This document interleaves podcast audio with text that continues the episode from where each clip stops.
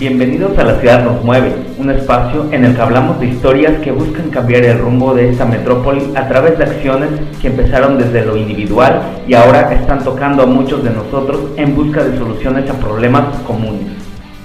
Soy Víctor Gómez y vamos a platicar con personas que están haciendo de la ciudad un lugar más consciente e inclusivo para vivir.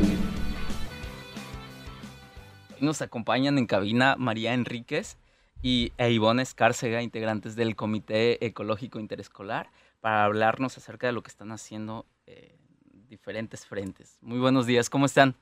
Buenos días, muy bien, muchas gracias.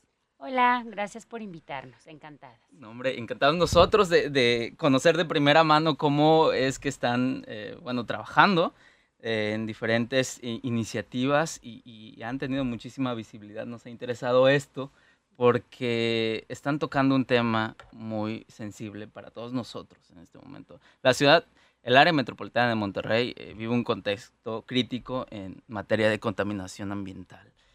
¿Cómo empiezan ustedes a, sentir la necesidad de, poder eh, sumarse hacer algo, no quedarse en la crítica, pasar a la acción?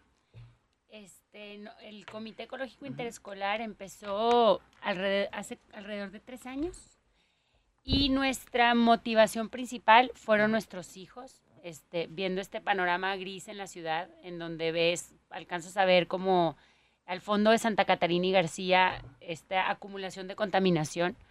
Y este, pues un grupo de mamás empezamos pensando que, cómo, desde nuestro contexto y desde, nuestro campo de acción podíamos hacer algo, algo, algo para, para nuestros hijos, ¿no? Para la salud de nuestros hijos.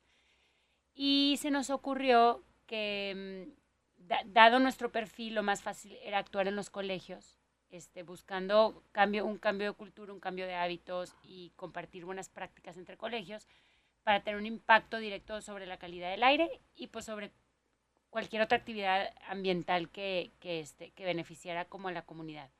Y entonces básicamente así empezamos como este, protegiendo la vulnerabilidad de los niños. Este, nos dimos a la tarea de investigar con, con expertos. Nosotros no somos expertas, todas tenemos distintas profesiones y el tema del, de la contaminación atmosférica es súper compleja. Entonces, cuando menos al principio tuvimos un, un, un, acercamiento a la problemática real, científica, técnica, de expertos, documentos y demás, y después empezamos concretamente a desarrollar proyectos o cosas que sentíamos que tenía un impacto directo como para mejorarlo. Entonces. ¿Cómo se ha desarrollado eh, eh, esta iniciativa, Iván? Te hemos visto en otros frentes eh, diversos. Este en particular, ¿cómo ¿cuáles han sido como las resistencias o los obstáculos que Ivonne ha tenido que vencer para sumarse a esta iniciativa y visibilizar? Sí, bueno, eh, tocas un punto muy importante. Tengamos o no tengamos otros intereses, otras causas, realmente esto más que una causa es una necesidad de acción ante un problema de salud inminente que enfrentamos todos, niños, ancianos, este, toda la comunidad. Y realmente que, que desconocemos, o sea, que es un problema real, que a lo mejor el tema del aire es, es algo que no se ve, pero cuando se empieza a investigar y cuando empezamos a ver todos los resultados de, los, de las unidades de medición y a entender las afectaciones de la contaminación del aire, es que te preocupa a tal grado de que esto debe de ir a la par con cualquier actividad o con cualquier otra causa que tengas o con a lo que te dediques, creo que debe de ser algo que debe de simbrar a la comunidad en general y ponernos a trabajar en ver cómo contribuimos con un poco de nuestra práctica cotidiana, sino abiertamente como lo hicimos las mamás en este caso del comité, que no solamente, como bien te dice María, nos pusimos a trabajar, sino a buscar a los expertos, a investigar, a tocar las puertas para poder incidir y hacer realmente cambios que dieran un resultado de, un aire más limpio. Eh, toda esta actividad la podemos, este, digo, hacer en, en colectivos, pero lo más importante es empezar a cambiar la conciencia. ¿Cuál es el principal obstáculo mío y de todos para abonar a este tema? Brincarnos la comodidad. Salir la, de la comodidad del auto, salir de la comodidad de viajar solos, salir de la comodidad de todo el tema de los desechables, salir de la comodidad de hacer cualquier vuelta, cualquier, eh, sin programarla, o sea, dar 40 vueltas en el día. El tema de, de empezar a considerar los, el transporte público, aún con nuestros problemas de inseguridad y de, y de calidad del transporte público que tenemos, hay, muchas cosas que, que brincar en este tema, pero sobre todo el incluir el cuidado del medio ambiente en nuestra rutina no es cómodo, no es confortable, hay que hacer un esfuerzo. Sí, sabes que me llama la atención que, que es, un es un tema que empiezas con un tema y luego te enlazas a otro, y luego te enlazas a otro, te enlazas a otro, empiezas con la calidad del aire y luego te das cuenta que también está la calidad del agua y luego te das cuenta que también está, eh, total terminas con un tema que es cultural, ¿no? o sea, que, claro. que, que toca mucho, movilidad, que toca mucho, ahorita lo mencionábamos, la movilidad, este, y que toca muchos puntos.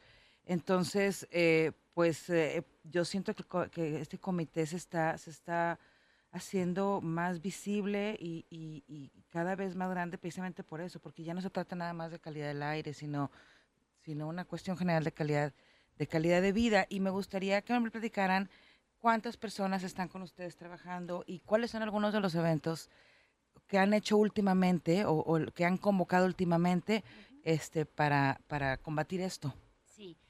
Somos alrededor de 36 colegios de toda el área metropolitana los que conforman el comité y un poco el, el acuerdo es compartir buenas prácticas, estar, eh, sumar en, en- en programas de municipios o programas de organizaciones de la sociedad civil. Y este y tenemos básicamente nuestra manera de organizarnos es un, un chat con 77 mamás entusiastas y Y lo este, logran, 77 y, y lo logramos, bien, lo- lo, hemos logrado muy bien. Obviamente hemos ido creciendo y en- en- eh, nos hemos visto en la necesidad de estructurarnos. Ahorita estamos evaluando eh, la posibilidad de formalizarnos, estructurarnos mejor y demás, pero hasta ahorita eh, vamos bien, la gente, o sea, las mamás que están con nosotros entienden de qué se trata, le dan seguimiento, lo aplican en sus colegios. Y los proyectos como más relevantes que hemos hecho, bueno, originalmente mucha gente, mm, como hace referencia a nuestro colectivo, porque acompañamos a los niños caminando hace un par de años en la administración de Mauricio Fernández, cuando empezó con el plan de movilidad escolar. Y entonces lo que pasó en ese momento es que hubo mucha resistencia de los papás exactamente por lo que dice Ivonne, porque a la gente le cuesta muchísimo salir de su zona de confort.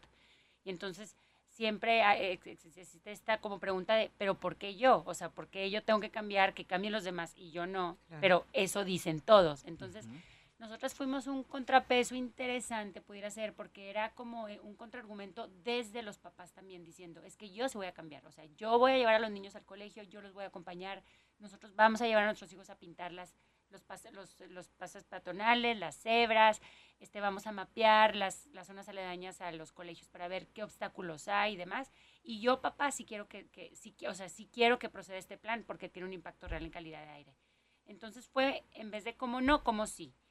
De ahí, bueno, hicimos, hemos hecho limpiezas, proyectos como este, diversos proyectos, pero hubo dos muy padres. Uno el año pasado eh, que se llamó Voto por Aire Limpio, en donde nos juntamos 19 organizaciones de la sociedad civil. Bueno, nosotros somos un colectivo, pero este, nos- eh, 19 organizaciones de la sociedad civil y convocamos a todos los diputados locales, candidatos a diputados locales, diputados federales, senadores y alcaldes a que fueran y firmaran un compromiso moral de que iban a hacer por la calidad de aire y por el medio ambiente si ganaban. Entonces, frente a les dimos un- una especie como de plática de sensibilización con un experto eh, técnico en temas de calidad de aire y estuvimos haciendo junto con abogados, nosotros, con todas las organizaciones de la sociedad civil que nos acompañaron, hicimos redactamos una serie de compromisos y tuvimos tan buena convocatoria que la verdad es que básicamente, no sé si todos, pero más del 90% de los que ahorita ostentan un cargo público firmaron nuestro voto para aire limpio. Entonces, a lo que nos hemos dedicado últimamente es a dar un, un tour, un tour político, ir a visitar a todos los que se comprometieron, cuando menos los que tienen Claro. como poder de decisión importante. Hemos ido a, a básicamente todos los municipios y les hemos recordado, oigan, pues firmaron voto por el limpio, ahora, ¿cuál es su plan de acción? ¿Cuál es su plan de trabajo? ¿Cómo los acompañamos? ¿Cómo les ayudamos? Este, ¿Qué está más fácil hacer primero? ¿Qué, qué, qué, qué es, qué cuesta menos probablemente y demás? Y después de esto, este, un grupo de niños, que son muchos de ellos nuestros hijos, organizaron un, un movimiento que se llamó Yo Respiro Monterrey, en donde hicimos una marcha manifestándonos por el solicitando este aire limpio para nuestra ciudad, pero desde, desde este como eh, esta petición con, con responsabilidad también nuestra, o sea, era tú, presidente de la República, ayúdanos con esto, tú, gobernador, ayúdanos con esto, tú, alcalde, ayúdanos con esto, tú, diputado, y tú, ciudadano, ayúdanos con esto, tú, niño, ayúdame con esto, o sea, como todos abonamos y como todos nos hacemos responsables. Entonces, yo Respiro también tuvo un evento muy lindo en donde todos los alcaldes los convocamos, hicimos un, como un, un ejercicio, una dinámica en donde entre los alcaldes fueron definiendo este, algunas como acciones que podían hacer en conjunto, porque nuestra tirada es que este tema no se va, no se va a resolver si solamente es un municipio el que, el que implementa acciones. Tiene que ser metropolitano, tiene que ser un esfuerzo metropolitano, como pasa en Guadalajara, como pasa en la Ciudad de México, y en donde se hagan como proyectos este, articulados por todos y que haya un verdadero beneficio. Entonces, bueno, pues en eso estamos. Sí, no, no, y es que abonando un poco a lo que dice María, eh, es muy importante la participación de toda el área metropolitana precisamente porque nuestros problemas de movilidad y de contaminación en las horas pico eh, tienen que ver con todos los carros que se movilizan entre un municipio y otro, o cruzan varios municipios. Entonces estamos hablando de, que tenemos un problema compartido, ¿no? Y solamente juntos vamos a poder solucionarlo.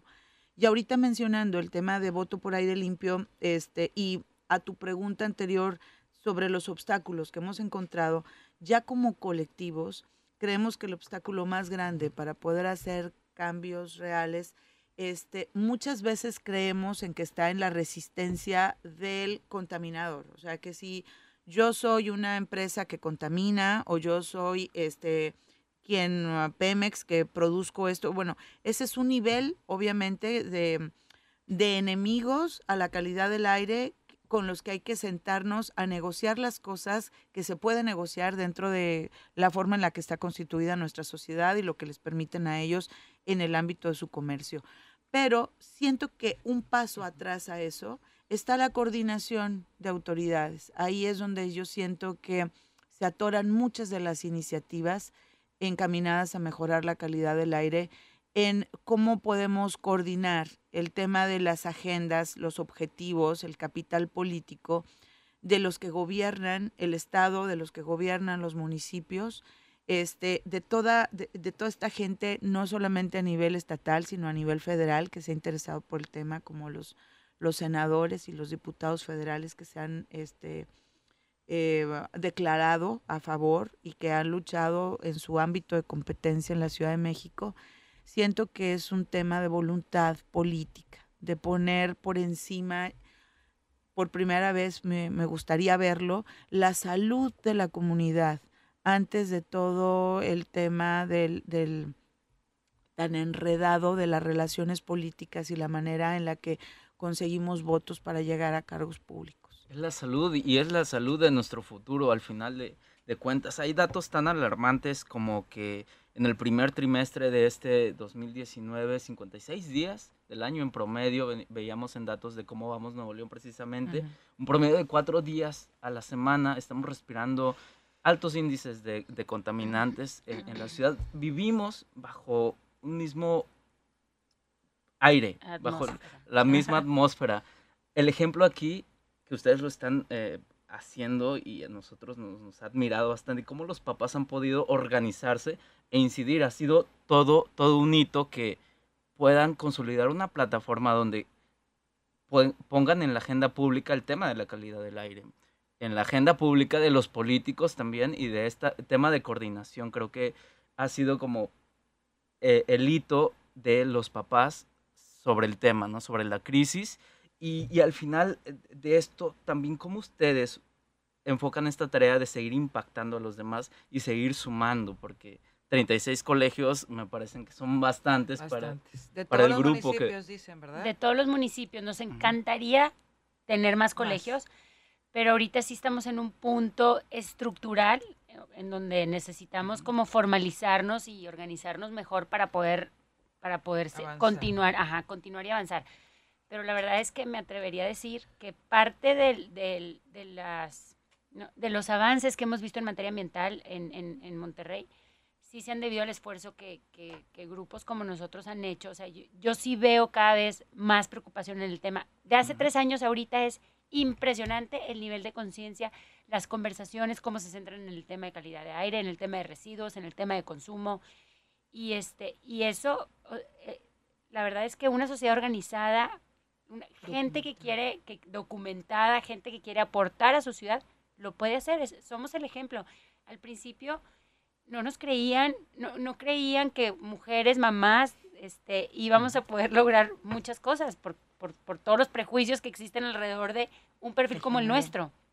Y la verdad es que eh, eh, acá salimos de juntas con, con, con autoridades, con, con, gente de industrias y demás, sorprendiendo, sorprendiendo a la gente que un grupo de personas, quienes sean, que se organizan, que se informan, que son responsables, que son trabajadores y tenaces, pueden hacer, o sea, pueden verdaderamente hacer cambios. Fíjate que a mí me, me gusta mucho su grupo porque precisamente yo también, yo también soy mamá, soy, este, de, ya mis hijas están más grandes, pero eh, sé, sé, esta cuestión de una mamá de colegio y este, y, y, ver cómo esos prejuicios, porque si hay prejuicio de género, hay prejuicio, este, no sé, de, de, de, de, ay, déjalas, ellas están cuidando a los niños, ¿no? Una serie de cosas.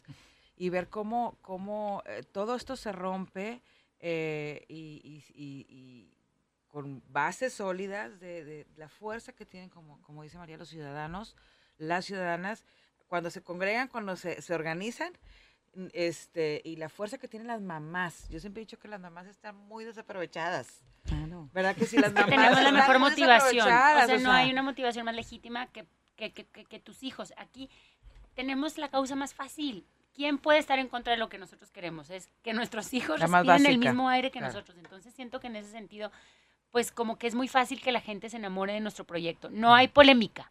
Hay muchos proyectos y causas en donde hay polémica. O sea, hay como este tema de debate en donde yo estoy a favor y tú en contra. En el nuestro no hay nadie en contra. Entonces, pues el tema es como ser persistente porque lo que tenemos en contra es nuestro modelo de ciudad. Ha habido muchos obstáculos que se han topado y, y creo que lo, más duro podría ser el cambio de conciencia, romper con este paradigma del que las mamás generalmente cuidan a sus hijos y se dedican a ellos, ¿no? Y se enfocan. ¿Cuáles han sido, si nos pueden platicar una de sus anécdotas acerca de, de esto, de esta labor tan importante que están haciendo? Sí, cómo no. realmente lo que dijo María es crucial.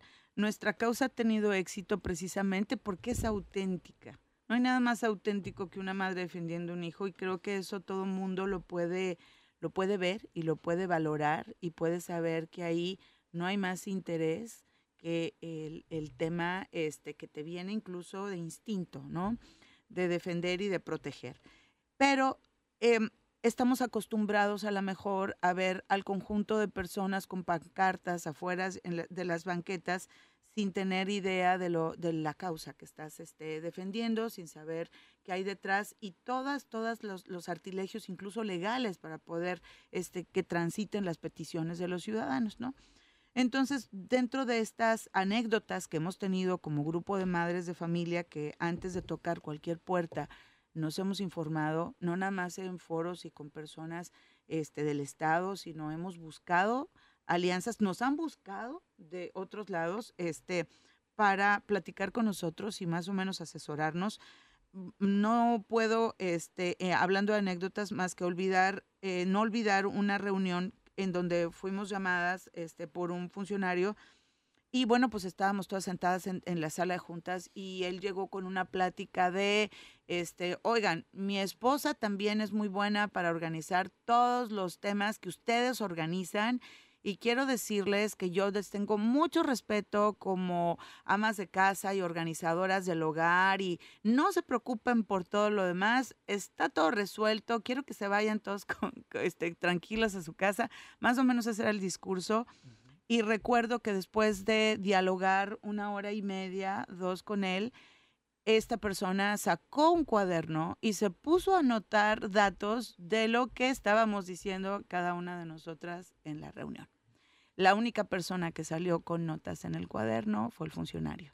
Entonces yo siento que este es un muy buen ejemplo de no subestimar jamás a la persona que tienes enfrente. Así traiga un niño de la mano y traiga así como que todas las señas de que ha estado batallando con uno o algunos y que los ha llevado durante todo el día a todas sus vueltas y cosas. O sea, no subestimes ni por género, ni por perfil, ni porque sea mamá, este, a ningún ciudadano, porque puedes llevarte una sorpresa y yo siento que esto no tiene que ver con un, un tema de, de ego, de decirte que somos más. Yo siento que no, que todo mundo podemos entender la causa que estamos defendiendo, estudiar la causa que estamos defendiendo y entender los obstáculos y no somos expertos, pedir ayuda. Y así fortalecer para que no haya alguien que te diga, eso no se puede, oigan, eso está prohibido, ah, eso que piden ustedes no es posible, eh, que cuando tenga, todo el ciudadano pueda decir, no, sí se puede, ya lo investigué, oiga, eso que está diciendo es información correcta, aquí están los datos esto es, es bien, es, es trascendental. Es una invitación a todos los ciudadanos de todos los rincones y de todas las causas que nunca se hagan menos ni por un funcionario, ni por un político, senador, diputado federal. Créeme que conociendo este mundo y, y, no subestimando a los que realmente se hacen muy bien su trabajo, hay un nivel de ignorancia altísimo en todo el tema legislativo, en todos los diputados, de todos los niveles. Entonces, que nadie sienta pequeña su causa ni su persona. Todo el mundo podemos empoderarnos y llegamos preparados. Y un ejemplo precisamente de, esta preparación que han tenido y, de la iniciativa que han impulsado al interior de las escuelas es que precisamente están ya consolidando una cultura del monitoreo de la calidad del aire en las escuelas. Creo que esto es sumamente interesante. De pronto es demasiado crudo ver a un niño con un tapabocas, eh, con un cubrebocas, porque los niveles son elevados, la autoridad nos lo dice 24 horas después de que hubo calidad del aire. Ustedes están implementando ya sistemas internos en las propias escuelas. ¿Cómo, se da esto y cómo se ha, sumado la misma comunidad estudiantil? Bueno, en el camino nosotros nos encontramos que las estaciones de monitoreo, que la red de monitoreo que nos da indicadores de cómo está el aire, los indicadores es un número que se traduce de los contaminantes básicamente las PM10, que son partículas menores a 10 micras, PM2.5, ozono, que son básicamente las que más, las que más cuentan en, las, las que más nos contaminan en el área metropolitana. Entonces, nuestro sistema de medición es un sistema que, que hace un promedio de 24 horas, lo cual da un panorama general global bueno de qué tan contaminada o no contaminada está tu ciudad, o sea, cuál es el estatus de contaminación, pero no te da necesariamente una una referencia en tiempo real de cuándo te tienes que proteger para hacer ciertas actividades y estar expuesto sobre todo al aire libre, particularmente la, la población vulnerable que son niños, gente de la tercera edad, eh, personas eh, enfermas, asmáticas, con algún, con algún tema respiratorio. Entonces, lo que, lo que nosotros hemos hecho con la Secretaría de Desarrollo Sustentable es solicitarles un algoritmo, una medición distinta que pueda darles a los niños o a las escuelas como, como un referente más concreto. Y ahorita estamos en un plan piloto con una aplicación que se llama Mi Escuela Respira.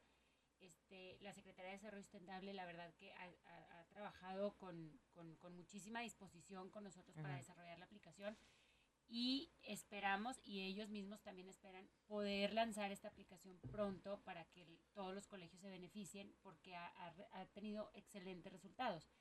Obviamente, pues hay particularidades de la aplicación que no necesariamente sirven para tomar decisiones, por ejemplo, en la industria, porque como la aplicación te da picos todo el tiempo, cada vez que hay un pico de contaminación, la aplicación te lo, te lo demuestra porque te hace un promedio de 12 horas con mayor ponderación en las últimas dos. Entonces, no puedes estar con la industria tú diciendo, abre, cierra, abre, cierra, clausura, apaga tus hornos, enciende tus chimeneas. Entonces, quizás el IMECA pueda ser un mejor indicador para cierto, para ciertas áreas de la población, del, de, operación del, del, de la ciudad, pero quizás pueda haber algún complemento para proteger a la población vulnerable en tomas de decisiones concretas y particulares como voy a hacer ejercicio, voy a salir a hacer deportes, va a haber partido, me voy a ir a correr a la calle. Así es. Este, Sí, o sí, sea, sí. Y eso beneficia a todos. Y bueno, nuestra, nuestro objetivo evidentemente pues es que no haya una aplicación y que mejor el problema se resuelva de fondo. Pero mientras tanto, cuando menos alertar y que la gente tome mejores decisiones.